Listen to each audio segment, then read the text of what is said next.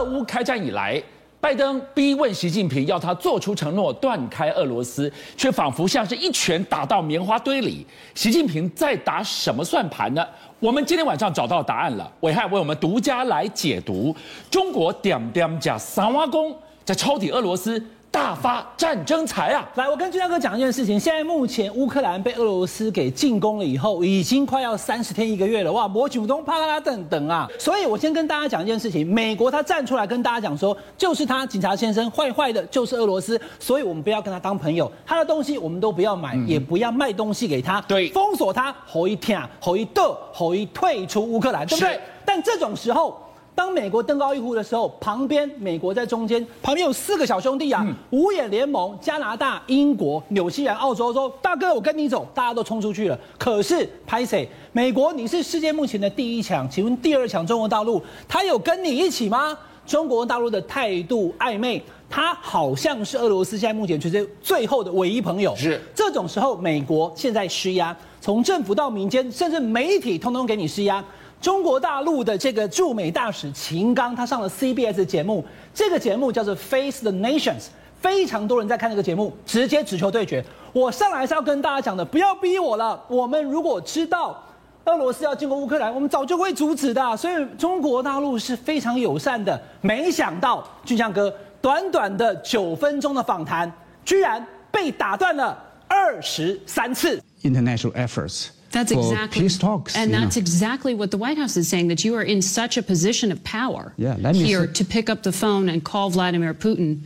Has Xi Jinping, your president, told Vladimir Putin to stop the invasion? Do you condemn it? Actually, on the second day of uh, Russia's military operation, President Xi Jinping did talk to President Putin.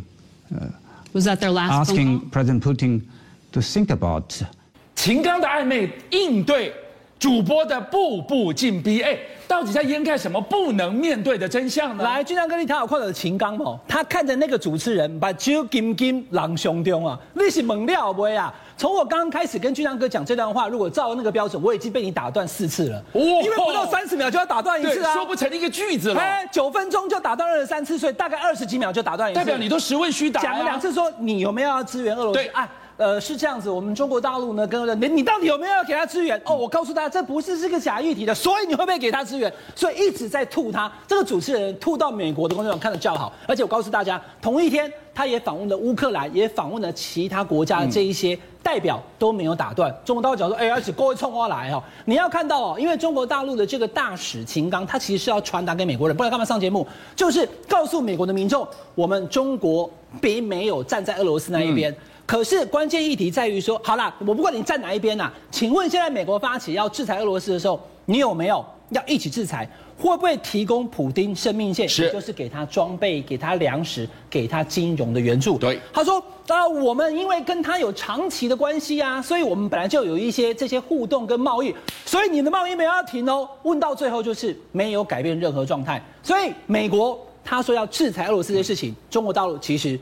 没有跟进。好，讲到了一个重点了，贸易没有停，开战快要一个月了，这些还在持续的贸易当中，赫然发现一看，吓死人了，他在大赚战争财啊！中国大陆跟俄罗斯买了更多的油，买了更多的天然气，在胸中啊！俄罗斯的原油，哎，拜登不是说我们不要跟他当好朋友，所以都不要买，对不对？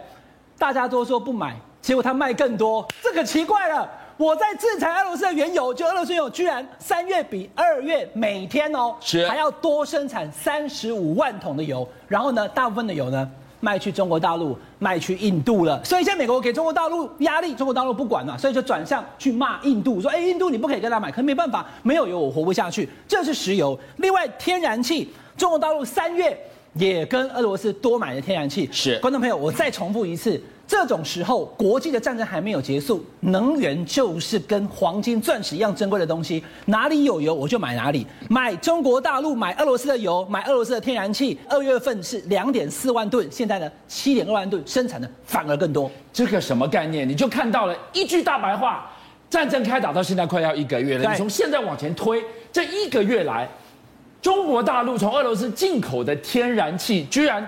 一个月哦，对，胜过二零二一一整年呢。对，所以他知道了，这个就是现在目前最珍贵的东西，正好趁着洪师傅攻他中路，美国不买，我来买。军将哥，这叫战争财，不是未来式，就是现在是。当我大量的买了俄罗斯的石油跟天然气之后，中国大陆也跟美国买石油、天然气啊。对。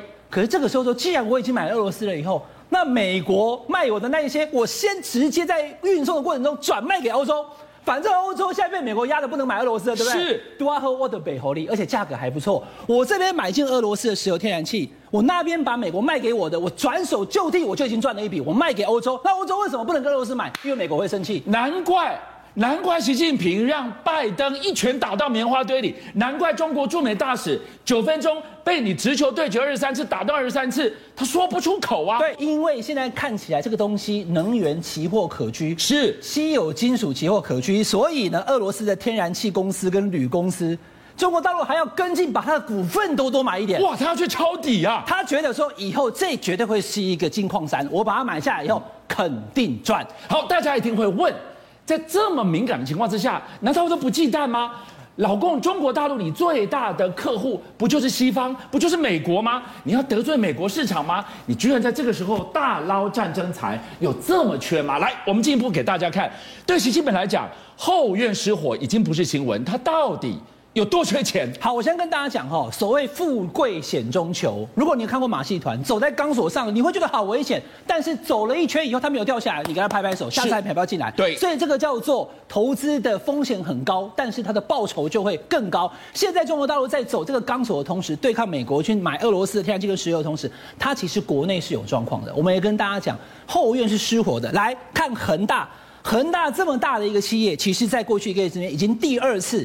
他有手上两个南京跟广州的项目，他根本接不下来，必须由大陆的央企中航信托去接手，证明现在目前大陆的国内的经济体制是有问题的。另外还有一个，中国大陆在过去的这么多年以来，特别是在非洲“一带一路”，是你看那个很亚的火车，它盖得很好，但是呢，提供的工作机会的同时，它是先借钱给这些国家。俊相哥，中国大陆已经借了三兆。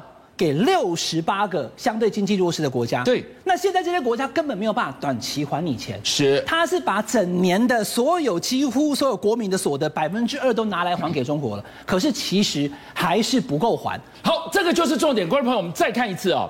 这个恒大背后代表的房产的不定时的地雷继续炸，然后呢，这个地方你看到了“一带一路”变成了一债一路，通通变成了烂头寸了。还没完，第三颗炸弹，今天全世界都在问，在中国东方航空的这一起匪夷所思、有如箭头直接往下钻下去的二十秒，飞机是怎么飞的？二十一世纪最匪夷所思的空难，没想到这么一炸。炸出了中国经济的另外一颗地雷，这个是两个层面跟大家探讨。先探讨飞安意外到底为什么会发生。来，大家观众朋友看一下这个镜头，怎么可能是这个角度？是俊强哥，你以为这个是之前的几音速飞弹在打乌克兰的油库吗？当然不是啊，飞机没有直接机头朝下的任何状况都没有。是，从起飞到降落，飞机是这样子。观众朋友，你懂我意思吗？对，没有这样的。而且它上面有飞行员，九个机组人员，有一百二十三个乘客，怎么会是这种状况？完全失控！而且观众朋友，我跟大家讲，原本在三万英尺，大概一万公尺的高度，短短不到两分钟之内，咻的全部下来，是很有问题。为什么？观众朋友看一下，这就是七三七八百的机型。你注意看，你不用懂飞机，你只要会看。暐瀚就可以跟你说明清楚，这是发动机有没有？对，一颗，这也是一个两颗，两颗引擎啊。如果你坏掉了其中一颗，我先跟大家讲，它还是可以滑行的。它的翅膀这么大，七三七八百，所以它要是它要呼救，它要排除引擎障碍，它要找地方迫降，通通没有。短短两分钟之内，从三万英尺咻着直接插到地板以后，整个爆炸。现在目前找不到任何生还者，所以这个非常意外。非常诡异，是二十一世纪以来中国最大空难，伤亡人数可能也是最多。好，我们把飞安调查交给专家去，到底这一起最离奇的空难，一百将近一百四十个人的人命，等一个真相，交给专家。但问题是，这么一炸下去，到我们录影的此刻，连一具罹难者的大体都还没有画面出来，它怎么会这么神奇的一个大问号的背后，居然炸出了？中国经济的另外一颗地雷。我先跟大家讲哦，或许你不知道，在上海当总部的东方航空，其实呢，在过去这两年，它的状况非常不好。那我要补一句哈，全世界的航空业都不好，都很苦。因为这两年因为 COVID-19 的关系，大家其实非常都减班，而且都没有旅客了，对，所以亏钱。但我要跟大家讲哈，中国的航空业。光是今年的一二月就已经亏了两百二十二亿的人民币，这是什么数字啊？加起来两个月，每天眼睛睁开就在赔钱。那赔钱会造成什么问题？俊阳哥，这是重点来了。当你已经赔成这样的时候，你勉强飞，它的后勤的补给、它的飞机的平常的维护，还有机组人员，都是螺丝钉松了。但是问题是。你今天省钱，你要准节，我们都可以理解。你东省西省，有些能省，有些不能省啊。所以东西是绝对不能省的东西。但现在发现说，还那我们要等它内部调查了哈。现在看得出来，东航有几个东西是看起来是不能省的。第一个，它节约航油，就是航行的油料，它有时候没有多带，是或者说它的这些油的部分的话呢，跟以往在 COVID-19 之前是不一样的，先省油。第二个是最严重的哈。严控维修费用，这还能控吗？这不能控，这不能省。这一定要是非常安全，百分之百不能有任何一颗螺丝钉有问题，飞上去以后造成飞机的一些故障，是这是麻烦的事情。好，但是我要跟大家讲哈，因为东航基本上他的这一个执行长呢，他叫做刘少友，他也很奇怪，他原本根本就不是东航的。我看了这两天资料，发现说他原来是南航的。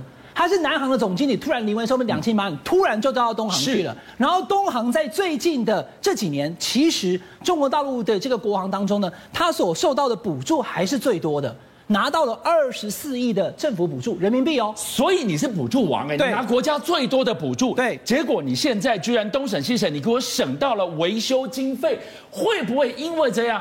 导致于这一起的天大不幸，飞安单位要去查，但是也太匪夷所思，难怪习近平动怒了。所以其实我要跟大家讲的哈，这个其实是一个结构性的问题，它背后有所谓的习派跟江派，这个我们后续再看是不是有政治的角力。第二个就是因为这两年航空公司的准节经费的关系，你东省西省居然省到了维修经费，还有整个的这个过程的我养护。我跟俊亮哥讲哦，飞行是绝对不能出错的。当你什么都省的时候，它的飞行的压力跟出错的容错度就变小了，所以发生这么不幸的事件，一百三十二个人目前还没有发现有任何一位生还。邀请您一起加入五七报新闻会员，跟俊相一起挖真。